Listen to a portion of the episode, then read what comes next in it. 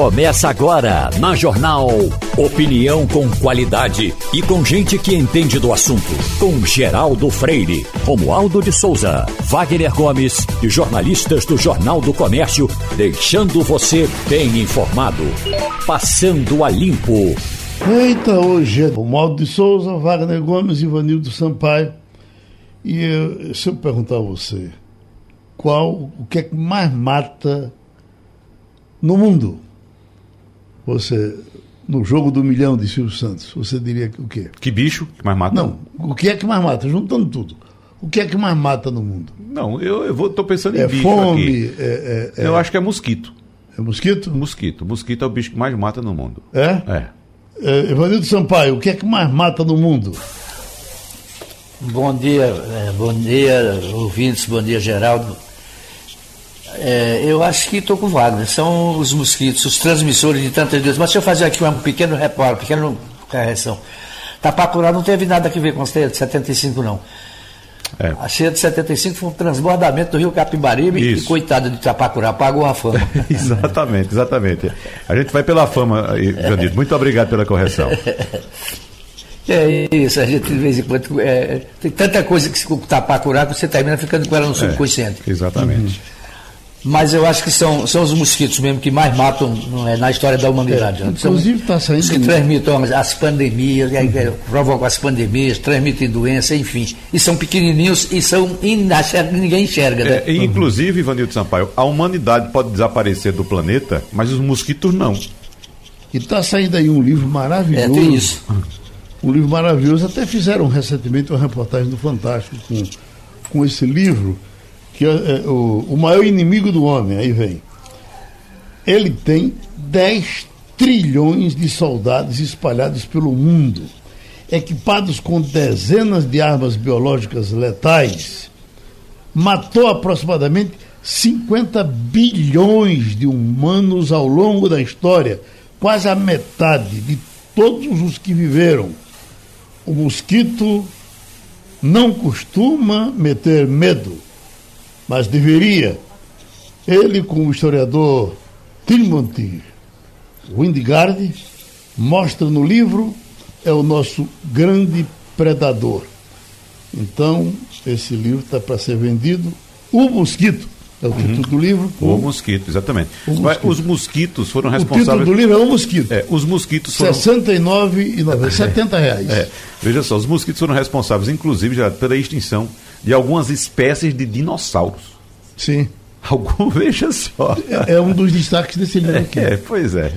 É, é incre- impressionante, viu? Romualdo de Souza, tem mosquito aí em Brasília hoje? Geraldo, hoje vai ter uma nova, digamos, picada no Congresso Nacional, Geraldo, porque começa a ser discutida uma medida que trata do piso salarial dos profissionais que trabalham nas farmácias, os farmacêuticos. Esses grupos estão começando a fazer contatos com senadores e deputados. Já tem um projeto sendo discutido, ainda não se fala em valores, mas o próximo, digamos, susto, eh, e, e não, se, não significa aqui que a gente está já tomando o lado de ser contra ou a favor, mas o próximo susto que a sociedade brasileira vai ter é quando for discutido esse projeto que trata do piso salarial do pessoal eh, da área de farmácia. Vem muita, muito debate por aí, enquanto do outro lado a gente vê ah, finalmente o Senado discutindo aquele projeto para garantir o piso salarial de enfermagem. Agora a Câmara começa a analisar o piso dos profissionais que trabalham em farmácia, Geraldo. Ô, Geraldo, veja só. ah, é, Romualdo está trazendo essa informação do piso dos funcionários que trabalham nessa área de farmacêutica. Nós tratamos recentemente da questão do, do piso salarial também dos enfermeiros, Dos professores, dos professores, dos agentes de saúde. dos agentes de saúde. Aí estuda-se também uma possibilidade de, de subsídio ao preço dos combustíveis.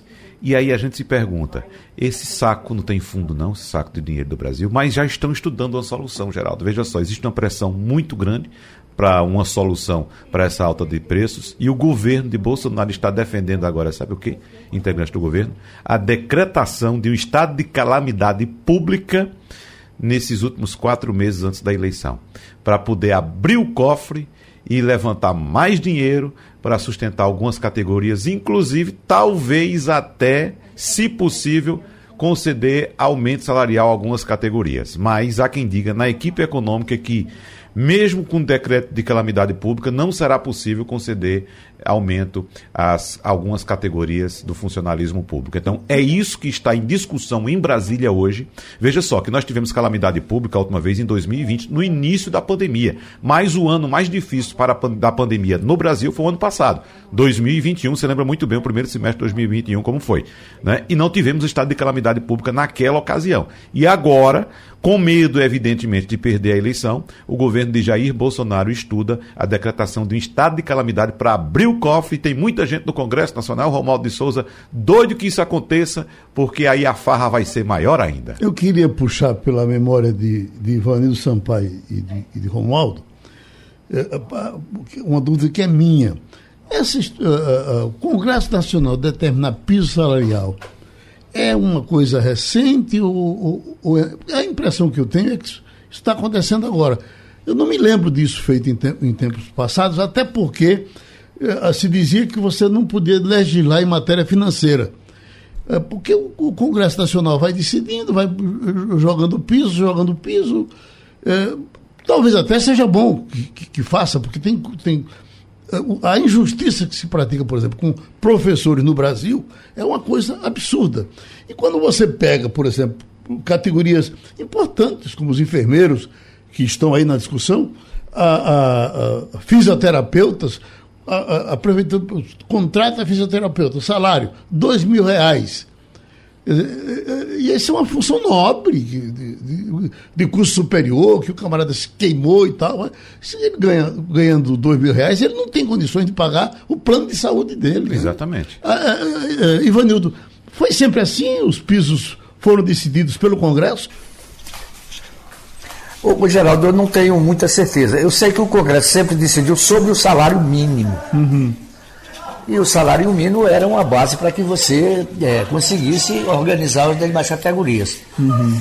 Agora, é, quando se fala que o Congresso não legisla sobre assunto financeiro, isso é uma meia verdade. Ele legisla, legisla, legisla assim. Ele, ele é, cria não é, base e você.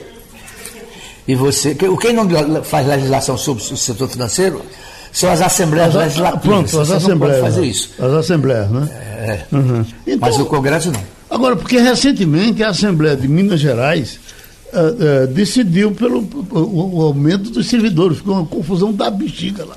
Porque o governador estava dizendo que não, não podia pagar. Mas ninguém é melhor do que Romualdo para nos trazer mais informação sobre isso. É, é bom lembrar, Geraldo, que no governo do presidente eh, Luiz Inácio Lula da Silva, foi criada a política que tratava do salário mínimo. A correção do salário mínimo se dava eh, levando em consideração a inflação do ano passado, mais uma eh, pequena reposição. Passou-se o tempo e aí esse valor do salário mínimo agora está sendo considerado apenas em função da inflação. Não tem mais a chamada reposição ou reposição de alguma perda salarial. Com relação a esses pisos, esse é um fator, digamos, novo, um fator recente. Por que é recente? Porque as categorias, por exemplo, vamos pegar os agentes comunitários de saúde começaram a fazer pressão no Congresso Nacional. O pessoal da área de serviço, eh, de serviço social, exatamente. Então, são áreas de atuação que têm, por exemplo, uma incidência, uma incidência muito forte eh, nas prefeituras é um fator mais recente, eh, depois aí dos anos 90, já nos anos 2000, Geraldo. Uhum. Notícia que acaba de sair, Geraldo, a continuidade do processo de normalização das atividades econômicas mais dependentes do contato social e atividades exportadoras impulsionaram a economia no primeiro trimestre deste ano, que, segundo o IBGE acaba de divulgar, cresceu 1%. no trimestre. Uhum. Primeiro trimestre, a economia do Brasil cresceu, o PIB cresceu 1% ante os três últimos meses de 2021.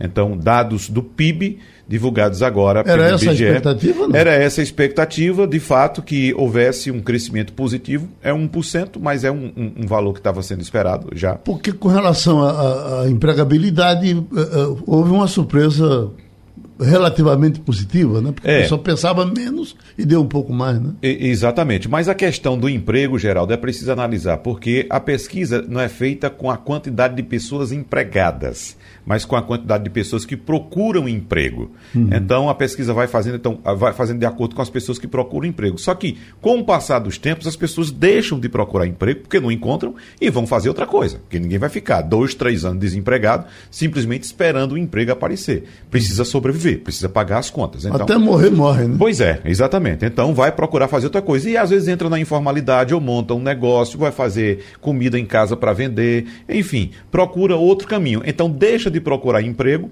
e o nível de empregabilidade aparenta estar crescendo, mas não é isso. É pra, às vezes as pessoas deixam de procurar emprego. Então, o, o, o, a, a, o índice de desemprego cai por causa disso. Eu acho que também temos a ver com a pandemia, né? O retorno é, é, é, é, tanto que o, o, desemprego acelerou durante a pandemia. Exatamente. Aí, com o retorno das atividades, alguém chama, chama fulano. É, Eu, por exemplo, é. tenho alguns amigos que contrataram pessoas. Não, e há, claro, contratação de pessoas nesse período, mas uhum. o que uhum. se constata também nesse período é a queda da renda. Ou seja, como há pouca oferta de emprego e muita oferta de mão de obra, o nível salarial cai a renda das pessoas, consequentemente, também. E some-se a isso ainda a inflação. Estamos com o professor de Estatística da Universidade Federal de Pernambuco, Gauss Cordeiro. O professor Gauss Cordeiro figura entre os 20 cientistas da área dele mais influentes do mundo. Eu tenho eh, visto na mídia social, professor Gauss, as suas preocupações com eh, eh, abandono de máscara, eh, muita gente se juntando, e o senhor fica, às vezes, desesperado. E, e eu lhe pergunto, vem se confirmando o que o senhor achava que ia acontecer de negativo, vem acontecendo até agora com relação à pandemia? Bom dia, Geraldo. Bom dia aos membros da sua bancada. É, eu costumo dizer que o máximo que se pode conseguir sem as estatísticas é uma mera opinião pessoal. Uhum. O mundo ontem teve aproximadamente meio milhão de novos infectados pela Covid e o Brasil 41 mil. O uso de máscaras em locais fechados é uma medida não farmacológica muito eficiente no combate à infecção pela Covid. Alguns estudos amplos desde maio de 2020 já mostravam que a transmissibilidade do vírus pode ficar 5 a 9 vezes menor em locais que obrigavam o uso de máscaras. Então, a retirada da máscara é um sentimento falso que a pandemia acabou. A pandemia persiste. Por exemplo, a cidade de São Paulo teve um aumento de 250% no total de internamentos na rede municipal em maio é, no Brasil, o número de casos de Covid aumentou mais de seis vezes em maio. Então, são dados que nós não podemos negligenciar. Professor Gauss Cordeiro, já que o senhor está citando uh, São Paulo, vamos lembrar aqui o nosso ouvinte que a Prefeitura de São Paulo voltou a recomendar, ainda não é uma obrigação, mas é uma recomendação para que as pessoas voltem a utilizar máscaras em ambientes fechados lá no município de São Paulo e, evidentemente, nas escolas também. Bom, há uma preocupação nessas regiões mais frias do país, como o próprio Sudeste, também o Sul, evidentemente, com a chegada do inverno, há a tendência que as pessoas se mantenham-se em locais fechados, mais aglomeradas, e talvez por isso estejamos acompanhando aí um aumento nos números de infecções por Covid no Brasil. E aqui, na nossa região, nós estamos diante de um dos maiores eventos do, uh, populares deste país, talvez do mundo, que é a festa de São João, onde há também muita possibilidade de aglomeração, também por causa da temperatura que baixa um pouco. Isso pode nos atentar para também uma possibilidade de aumento de casos aqui, é, é, doutor Gauss? As festas juninas irão implicar muitos casos. Eu não tenho a menor dúvida sobre isso. desde abril, venho participando aí a convite do Geraldo Freire e tenho ressaltado que as aglomerações, matematicamente, você prova que aumenta o número de infectados. E nós não podemos nos sentir seguros comparando apenas a média atual de 150 óbitos diários no país com o um máximo de quase 4 mil que nós atingimos em abril do ano passado. Quer dizer, as pessoas olham apenas para os óbitos. Isso é um grande erro dos nossos gestores. Né? Um estudo bem recente, publicado pela USP, mostrou que mesmo a Covid leve ou assintomática em atletas saudáveis deixou, deixou sintomas persistentes em 8% deles. Quer dizer, de cada 10, aproximadamente um teve sintomas persistentes, diversos tipos de sintomas. Então imagine os idosos com mais de 60 anos que não são atletas. O que vai acontecer com eles? Claro, aí você diz, ah, os idosos não irão dançar nas, nas festas, mas eles estarão em casa. E os jovens vão trazer carga viral para suas casas. Então nós temos que evitar as aglomerações. É, as pessoas também é, precisam saber que o Brasil teve quase 32 milhões de infectados e 700 mil óbitos. Todos nós falamos nessa nessa tragédia uh, anunciada, na realidade, né, da, da, por conta da, das enchentes, que levou a óbito pelo menos 120 pessoas. Mas se nós é, pegarmos os, os 22 mil óbitos que Pernambuco teve durante a pandemia e dividirmos isso nos dois anos, isso significa mais ou menos uma média de 200 óbitos por semana. Quer dizer, quase o dobro das pessoas que morreram de forma trágica. A única diferença é que os óbitos que ocorreram na pandemia atingiram ricos, milionários e os pobres. E nessa tragédia, infelizmente, só as pessoas que moravam nas encostas dos morros, as pessoas menos é, favorecidas. Essa é a única diferença. Mas nós tivemos, durante a pandemia, toda semana, uma tragédia dessa, ou pelo menos quase o dobro de uma tragédia dessa que aconteceu, infelizmente, agora de, desde 27 de maio, 26 uhum. de maio. Então vamos a Brasília. Romualdo de Souza. Professor, muito bom dia para o senhor, professor Gauss. Me diga uma coisa. Eu não tenho aqui números exatos, mas informações, professor, apontam que o autoteste que era uma exigência, passou a ser até um problema para quem estuda o comportamento da doença, porque aí o paciente faz o autoteste, aponta algum sintoma, ele vai no posto de saúde e quase sempre a recomendação ou a orientação que ele recebe é de que ele deve voltar para casa sem registro. E aí não se sabe se esse paciente que apontou que eh, sentiu algum sintoma, ele está infectado ou se não está infectado, e esse autoteste acabou sendo um problema para as estatísticas, professor Gauss. Você tem razão. Na realidade, nós tivemos vários problemas, né? O próprio Ministério da Saúde, se você entrar no site, é, ficou vários dias fora do, do ar. Então, o que acontecia lá, por exemplo, era dois, cinco, oito óbitos, aí depois colocavam um número grande de óbitos em um determinado dia. Quer dizer, o próprio Ministério da Saúde foi inapto. Né? Nem as estatísticas oficiais nós temos. Quer dizer, como é que você pode fazer algum tipo de previsão? Né? O que existe no, no nosso país é poucos recursos para monitorar os acontecimentos trágicos. Essa, essa, essa destruição aí que nós tivemos na, por conta das enchentes, o, o INPE poderia ter monitorado isso. Agora falta equipamentos básicos lá. Entende? Então são coisas que, que claro, tá, existem os erros, né? os erros humanos. Quer dizer, nós sabíamos da, da, da intensidade de chuva e não houve uma programação com antecedência. O Brasil é, é, é repleto de erros, erros graves. E as pessoas têm que levar em consideração que as aglomerações das festas juninas realmente irá aumentar o número de infectados. E se o indivíduo é infectado, ele, mesmo que seja um sintoma leve, ele pode ter comorbidades para sempre.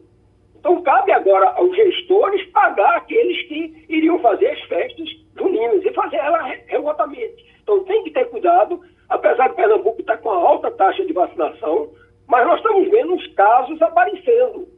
E muitas pessoas não estão tomando as doses de reforço. Né? Pessoas com mais de 50 anos que já deveriam estar tomando a quarta dose de reforço. Tivemos, portanto, mais uma contribuição aqui ao Passando a Limpo.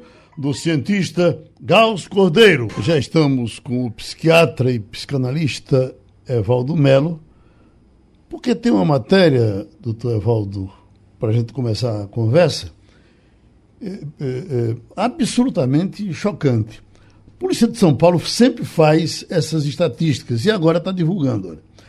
O número de policiais civis do estado de São Paulo que cometeram suicídio supera o índice dos que foram mortos em serviço nos últimos 10 anos.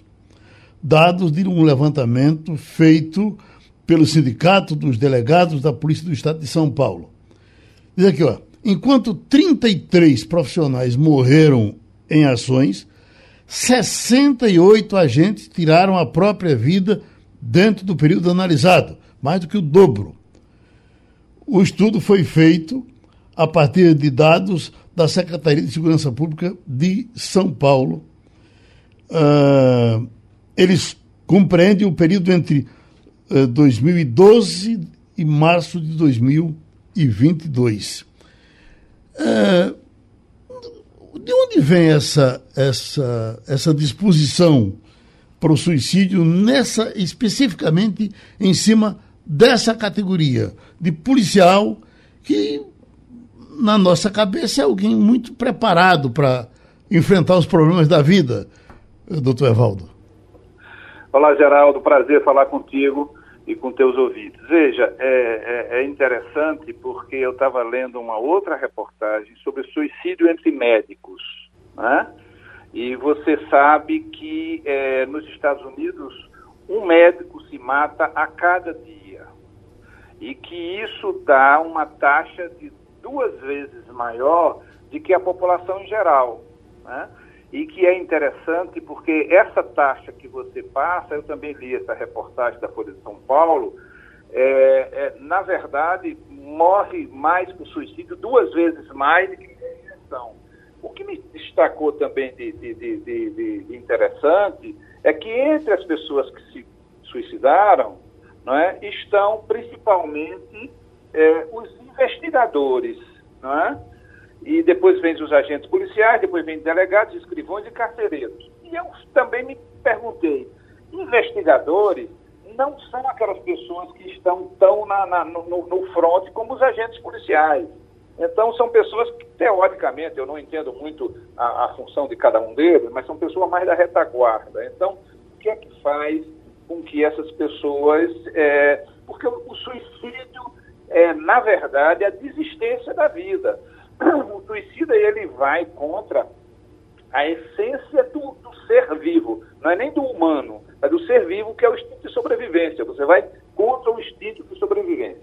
Quando eu, eu investigo e quando eu penso, por exemplo, na população de médicos, eu, eu posso entender uma série de situações por exemplo, o, o, o, médico se defronta diariamente com a morte, aí eu fico traçando um paralelo, mas o policial também, ele está sempre nessa situação de urgência da morte, da vida, de lidar com a morte, de lidar com a vida, não é? Da, da, na, a sua ação pode representar a morte, a sua ação pode representar a vida, e eu acho que são duas profissões de extremo estresse. Uhum. E a gente tem cada vez mais, Geraldo, a, a situação é, do, das pessoas que estão submetidas a um estresse diário, cotidiano, é, essas pessoas terminam pensando em se matar. E que, aliás, se criou um, um, termo que na minha época, quando eu fiz medicina, não existia, que é burnout, que é, um, que é uma, uma síndrome, que é um quadro do estresse máximo, do estresse da profissão. Né? O burnout tem a ver com o estresse da profissão.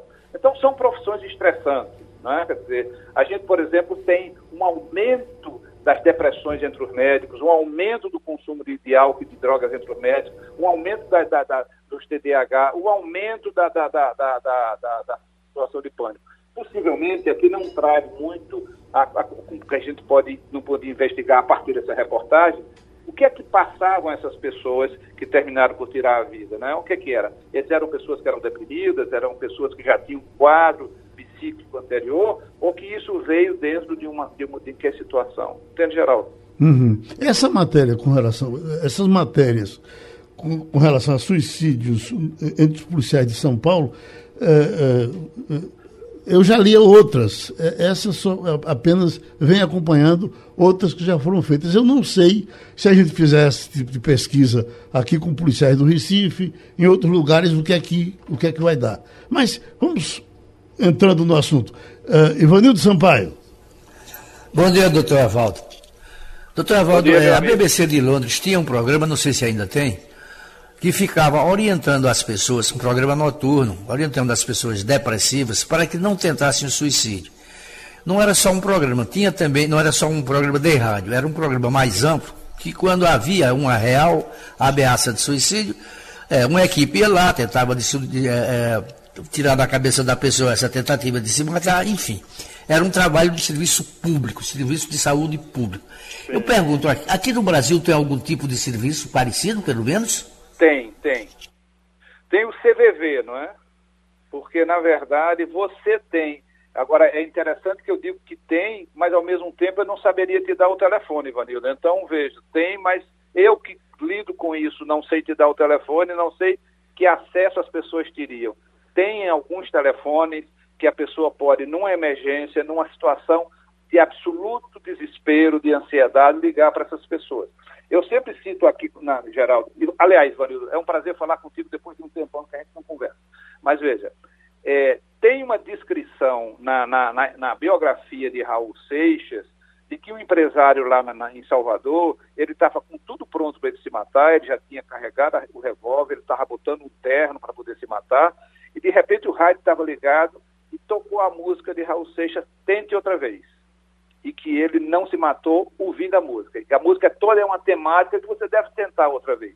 Então, a intervenção, eu estou citando isso porque a intervenção neste momento crucial pode, pode ser a diferença entre a vida e a morte. Às vezes, essas pessoas precisam apenas de uma palavra, de um estímulo para que tentem outra vez, como diz a, a música do Raul. Então, é importantíssimo que haja um lugar onde a pessoa possa ligar e que pode, que pode ter esse acolhimento. É fundamental isso, que a sociedade tenha este espaço de acolhimento para a pessoa em desespero. Eu pergunto, doutor Evaldo, uh, as pessoas que tentam se suicidar, uh, uh, os potenciais suicidas, dão sinais de que possam fazer isso a qualquer momento ou surpreendem sempre? Não, a grande maioria dá sinal. A grande maioria dá sinal. Algumas pessoas pode ser um gesto impulsivo. É, outras pessoas isso é programado, isso é pensado, as pessoas dão sinais no, na, na, na, coisa do recolhimento, as pessoas mudam um pouco o comportamento, alguns se estruturam, né, Geraldo? Alguns criam uma situação, como é que vai deixar, e vão lá agitar alguma coisa de finanças. Agora, sempre, né, as pessoas que tentam e não conseguem, primeiro, as pessoas que tentam uma vez e não conseguem, é uma possibilidade muito maior que tentem uma segunda vez. E depois existe um percentual importante de pessoas que tentam, não conseguem, e aquilo serve para que aquela pessoa não tente mais nunca e que aí resolva enfrentar a vida. Algumas até ficam com sequelas, outras não ficam com sequelas. Mas veja, o que tem é, na epidemiologia, na estatística, é quem tenta uma vez, a possibilidade de tentar a segunda vez é muito maior. É, nós tivemos, inclusive, um ouvinte aqui, acho que já lhe falei sobre isso, que é, vinha muito para os nossos debates, conversava muito com a gente aqui, que tinha, era um professor que é, é, atirou no ouvido e, e, tentando suicídio. Resultado, ficou uh, surdo, ficou, perdeu o paladar, perdeu tudo, ficou cego e ganhou um amor pela vida do tamanho do mundo. É impressionante, mas Wagner quer, quer, quer é, mudar eu, de assunto. Eu tenho outro assunto aqui, doutor Evaldo, para a gente tratar, que eu uh, acompanhei esta semana e queria inclusive conversar com o senhor. Que bom estar tá podendo conversar, ter essa dúvida com o senhor agora. É, é, diferente, mas pode até ter uma correlação com o que estamos de, discutindo aqui agora. Veja só, o Canadá anunciou na última terça-feira que vai descriminalizar a posse de pequenas quantidades de drogas pesadas em um projeto piloto lá na Colômbia Britânica. E o objetivo desse projeto é enfrentar uma crise de opioides que mata milhares de pessoas na província que fica no oeste do Canadá. Então, é, é, o senhor já discutiu esse assunto de drogas aqui, de legalização, descriminalização de drogas aqui com a gente, mas eu queria saber sua opinião em relação a esse projeto piloto lá do Canadá, que tem duração prevista de três anos, vai entrar em vigor em janeiro do ano que vem. Mas a pergunta que eu quero fazer em associação a isso que estamos discutindo é: o que é que mata mais as pessoas? É o acesso deliberado a drogas ou a proibição a esse acesso, doutor Evaldo? Veja, é, certamente é a proibição. É um prazer falar com você, amigo. Veja, é certamente a proibição. Nós veremos a legalização de todas as drogas. Não sei se eu vejo, né? eu já estou com 74 anos. Mas esse é o caminho.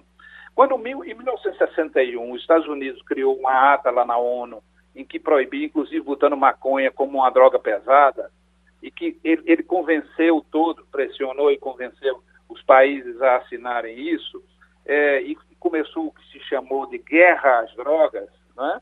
É, isso, isso, mudou completamente a relação que havia da, da, da, da, sociedade com as substâncias. Porque a gente tem que pensar, todas essas drogas que hoje são proibidas já foram permitidas, todas. Né? Freud foi um pesquisador da cocaína. Freud pesquisava a cocaína como anestésico. Né? Depois ele, ele, ele, parou de fazer isso, ele prescrevia cocaína para alguns quadros psiquiátricos. Então, veja, nós veremos, nós, aqueles que sobreviverem, veremos a, a, a legalização de todas as drogas, porque a guerra às drogas não deu certo. Milton Friedman, é, economista americano, ganhador do Prêmio Nobel da Economia, com mais 12 economistas, professores universitários dos Estados Unidos, há mais de 10 anos, disse: os Estados Unidos gastaram 3 trilhões de dólares e reconhece que não tiraram nem 10% da droga em circulação. Isso é uma estupidez de dinheiro. Né? O que é que se poderia fazer com esse dinheiro, com esses 3 trilhões de dólares em benefício da saúde da população? Então, é uma coisa absolutamente fracassada esta ideia da, da, da, da, da perseguição. Você criou um grande mercado do tráfico, que é o segundo mercado onde circula dinheiro no mundo, é, é, é, o mercado de tráfico. Então, não funciona. Como é que a gente vai legalizar? Como é que a gente vai chegar a esse ponto de ter uma outra abordagem? Essa experiência lá de Colômbia, lá no, no Canadá, talvez seja uma, uma, uma, uma um norte para a gente poder entender. Quando é, o, o, o Uruguai é, legalizou todo o processo da maconha, todo o processo, desde a produção, a comercialização, não houve aumento do consumo da maconha. Todo mundo achava que não houve aumento e muito menos aumento do, do, do problema relacionado a isso. Então, veja, são experiências pontuais que vão nos ensinar qual seria o caminho que a gente vai tomar. Para mim, é irreversível que a gente vai caminhar para a legalização de todas as drogas. O cidadão, o homem é que vai decidir se vai usar ou não. E a, a sociedade e o governo vai ter que ter medidas de controle que não são através da, da, da, da punição e da ilegalidade, certamente. Brasília, Romualdo de Souza. Pois é, bom dia, doutor Evaldo Melo. É, Olá, dois, duas bem? informações importantes e, e que que vem colaborar com, esse seu, com essa sua análise. A primeira é que o CVV, o Centro de Valorização da Vida, tem um telefone, o 188. 188.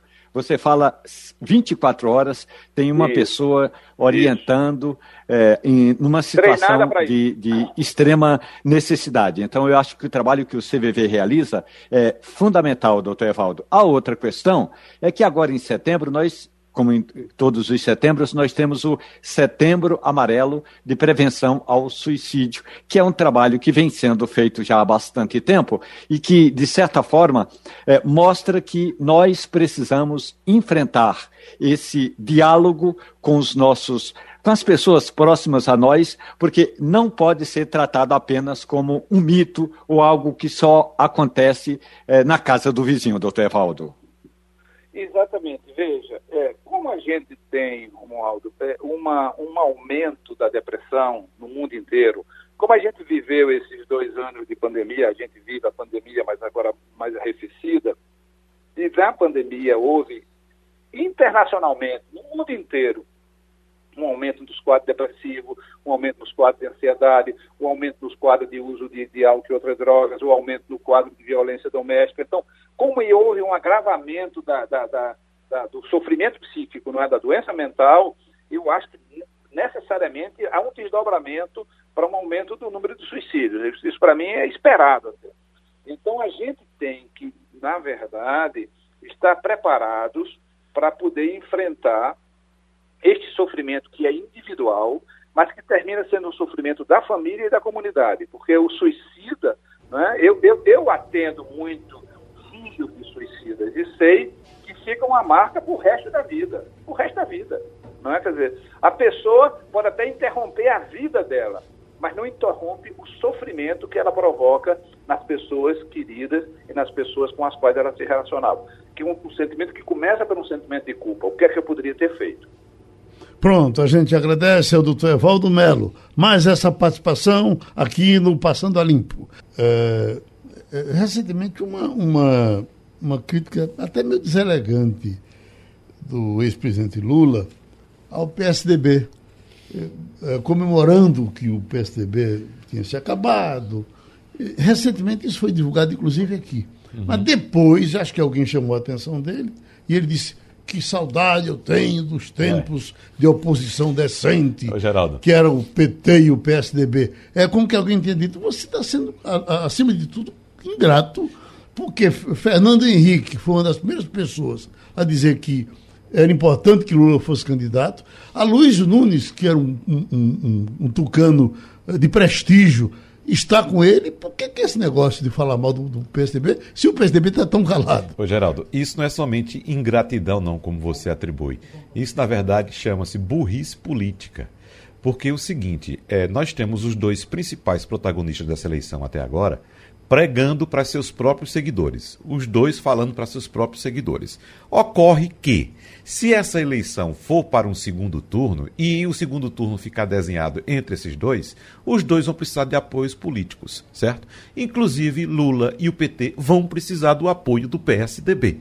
Então, como é que depois Lula vai chegar lá na frente e chamar o PSDB para apoiá-lo no segundo turno, tendo chamado o PSDB de partido acabado? Finalizado. E o PSDB entendeu? caladinho lá no lugar dele, não está mexendo é, com Pois é, então não foi é, é, alguém que chegou e alertou o ex-presidente Lula dessa frase mal colocada, não, dessa frase mal colocada. Foi o próprio PT que disse a ele: olhe, baixe sua bolinha, porque a gente precisa do PSDB no segundo turno, se a gente for para o segundo turno. E, ou até mesmo no primeiro turno ainda pode precisar. Porque a luta do PT e de Lula é para vencer a eleição no primeiro turno. Mas se for para o segundo turno, vai precisar formar uma ampla coalizão para poder vencer a eleição. Então, na verdade, é mais uma palavra mal colocada é, é, que o próprio PT teve que correr atrás para se desfazer desse, desse mal-estar. Chama Alden Alves, que teve mais um gol do Brasil contra a Coreia. Pois mais, não? Mais um, Geraldo, mais um. O quinto gol sacramentando a goleada. Inclusive, o jogo, nesse exato momento, está chegando ao fim. O árbitro está apitando termina 5 para o Brasil, 1 um para a Coreia do Sul. Esse último gol foi marcado por Gabriel Jesus, um dos que entrou no decorrer do jogo. Uma jogada muito bonita pela, esquerda, pela direita, aliás, saiu deixando toda a defesa da Coreia do Sul de graça, ajeitou para o pé esquerdo e mandou para o fundo do gol, fazendo o quinto gol da seleção. Então 5 a 1 é o resultado do jogo. Gols do Brasil de Richarlison, dois de Neymar de pênalti, um de Felipe Coutinho e o último agora de Gabriel Jesus, que também quebrou um jejum pessoal. Ele já não marcava gols com a camisa da seleção brasileira há 19 jogos e agora volta a fazer um gol vestindo as cores do Brasil. Geraldo. Conexão Portugal com Antônio Martins. A nossa conversa agora com Antônio Martins. Wagner Gomes. Bom dia, Antônio Martins. Para você, na verdade, boa tarde aí em Lisboa. Chegaram notícias essa semana aqui no Brasil, uh, Antônio Martins, dando conta de um casal brasileiro e uma criança, na verdade, um bebê ainda, que foram agredidos por oito homens aí em Portugal. A nossa impressão aqui é que trata-se de mais um caso de xenofobia. É isso mesmo? Xenofobia está sendo tratada desse caso também aí em Portugal, Martins? Bom dia, Wagner Gomes. Bom dia, bom dia Geraldo Freire. Bom dia a todos que fazem parte da bancada, ouvintes da Rádio Jornal. Olha, esse caso começou como uma disputa, segundo a polícia, como uma disputa por uma vaga de estacionamento no supermercado. Isso aconteceu em Louros, uma cidade aqui no centro de Portugal, e por conta dessa disputa de vaga, houve uma briga e que resvalou para uma agressão. Um casal brasileiro, negro, por volta de 30 anos, com uma criança, a mãe com a criança no braço de um ano e meio, foram agredidos. Ela recebeu rasteira, caiu no chão, teve que ser hospitalizada porque deslocou é, uma parte da perna. A criança também teve é, alguns ferimentos. O pai quebrou a clavícula, é, quebrou a perna, está também hospitalizado. A criança não precisou ser hospitalizada. O problema é que, de uma briga para vaga de supermercado, isso também, além da, da péssima questão aí da agressão física, ainda teve o xingamento em relação à raça dessas pessoas, né, ou melhor, a etnia, vamos dizer assim, dessas pessoas, a cor da pele dessas pessoas, por elas serem negras, e também por elas serem brasileiras, com xingamentos como volte para sua terra, essas coisas. Então, isso acaba mostrando que a, a xenofobia ela existe aqui, os brasileiros são um grupo uh, muito presente, a gente já falou aqui, é a principal comunidade de imigrantes aqui em Portugal, e não é à toa que acaba sendo também uma das principais vítimas, né? Mas também tem a questão do racismo. Se fossem angolanos, também teriam falado por serem negros, alguma coisa desse tipo. Então é muito grave isso. A polícia está ainda tentando identificar esses oito homens, tem fotos, tem placa do carro, vamos ver como é que vai ser isso. Isso aconteceu no sábado, está sendo até um pouco, um pouco devagar essa investigação, é, mas vamos lembrar que isso entra dentro de um guarda-chuva aí de situações que chamam muita atenção. Lembro que há um mês, mais ou menos, falamos aqui de um aumento de denúncias de xenofobia pela comunidade brasileira de 400%. Em 2017, quando começou a aumentar o número de brasileiros vindo para cá, até agora. Então, isso é muito grave, né? tem que haver, de fato, uma investigação, né? E também até eu acho que a Embaixada do Brasil deveria, enfim, acompanhar esses casos. Eu estava lendo uma pesquisa recente, Antônio Martins, eh, de um levantamento feito com pessoas que viajam, elas dizendo que o pior aeroporto do mundo é o de Portugal. Eu digo, meu Deus, será que esse pessoal já foi em Fernando de Noronha? Como é que o, o aeroporto de Portugal ganhou essa, essa má fama? Bem, Geraldo, esse ranking é feito todos os anos por uma empresa, um site de aviação especializado em aviação, é, é alemão chamado Air Help. E esse site, obviamente, que ele faz um levantamento junto aos seus usuários. Provavelmente boa parte desses usuários não foi a Fernando de Noronha. Né? Esses usuários devem ter utilizado os principais aeroportos do mundo, uh, tanto aqui na Europa, quanto na Ásia, quanto é, nos Estados Unidos e também no Brasil. E aí os dois de Portugal estão nos, entre os dez piores. Né? O aeroporto uh, Humberto Delgado, que é o aeroporto de Lisboa, ganhou o primeiro lugar, e o oitavo lugar ficou com o aeroporto Sacarneiro, que é o aeroporto de, do Porto. Né? Para nós brasileiros, podemos até ficar aí um pouco mais satisfeitos com as posições de dois aeroportos do Brasil que ficaram entre os dez melhores o aeroporto de Curitiba, que ficou em terceiro lugar, e o aeroporto de Viracopos, em Campinas, que ficou em décimo lugar entre os melhores. Né? Uhum. Agora, é isso que eu estou falando, é uma questão também de por onde esses, esses usuários é, viajaram, porque isso não é uma não é um ranking feito com bases muito científicas, né, de, de pesquisa de fato, é, mas é, é, a opinião daqueles usuários, né? Agora, de fato, os aeroportos estão com problemas sérios aqui em Portugal. O aeroporto eh, de Lisboa mesmo está tendo muito atraso, está tendo muito uh, cancelamento de voo. Eu vi nas redes sociais muitos brasileiros reclamando, até porque a TAP é a principal eh, companhia a fazer voos do Brasil, de várias cidades brasileiras, para a Europa. Então, necessariamente, as pessoas passam, as pessoas que vêm para a Europa, e às vezes até para a Ásia, porque fazem uma conexão na Europa, tem que passar pelo aeroporto de Portugal e reclamam bastante de cancelamentos, enfim. E o, o governo está, de alguma maneira, aumentando aí o número de pessoas que vão trabalhar na imigração.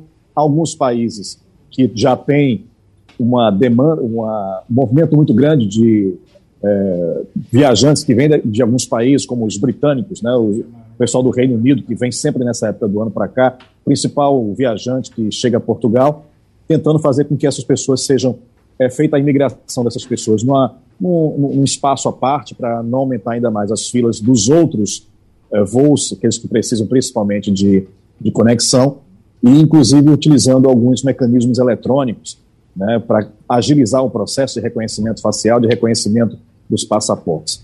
É, vamos ver como é que isso se configura agora, porque esse aumento é, vai ser agora, né, ainda não começou, vai começar essa semana, aumento de pessoas e todas essas ações para tentar melhorar o fluxo de passageiros aí no aeroporto de Lisboa, que é esse é o principal problema, né, que provocam atrasos, provoca atrasos, melhor dizendo, e provoca também a cancelamento de voos. Chamar Ivanildo Sampaio. Bom dia, Martins. Eu, eu, vou continuar com esse assunto do aeroporto. Veja bem, é, eu, eu, conheço muitos países da Europa, até a Europa do Leste eu conheço. Eu nunca tive em nenhum, estive em nenhum é, aeroporto europeu onde o serviço fosse ruim. Agora, a grande maioria desses aeroportos é administrada pela iniciativa privada. Eu pergunto a você, quem administra o aeroporto de Lisboa? É uma empresa privada ou é o governo? Se é o governo, por que, é que ele não dá um jeito? Se é uma iniciativa privada, por que não rompe o contrato? Bem, Vanildo, quem administra aqui a, a infraestrutura aeroportuária é a ANA, né? que é uma empresa privada, mas que tem uma concessão para explorar, como é o caso, quer dizer, a Infraero não, a Infraero era uma empresa de fato pública, né? mas que, é, enfim, aqui tem essa questão de ser uma empresa já privada e que administra esses aeroportos.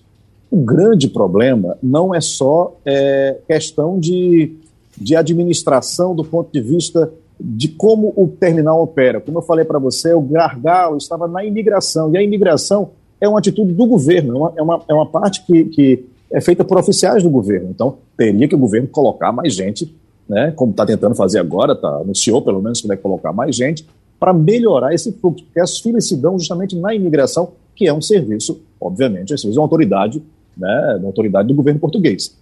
Né? Não é tanto em relação à infraestrutura e à operação dessa infraestrutura no aeroporto. Então não recai tanto assim sobre a ANA, né? recai mesmo sobre o governo português. Antônio Martins, o nosso correspondente da Europa, o nosso tempo foi vencido. A gente agradece, a gente se encontra a qualquer momento e terminou Passando a Limpo. A Rádio Jornal apresentou opinião com qualidade e com gente que entende do assunto. Passando a Limpo.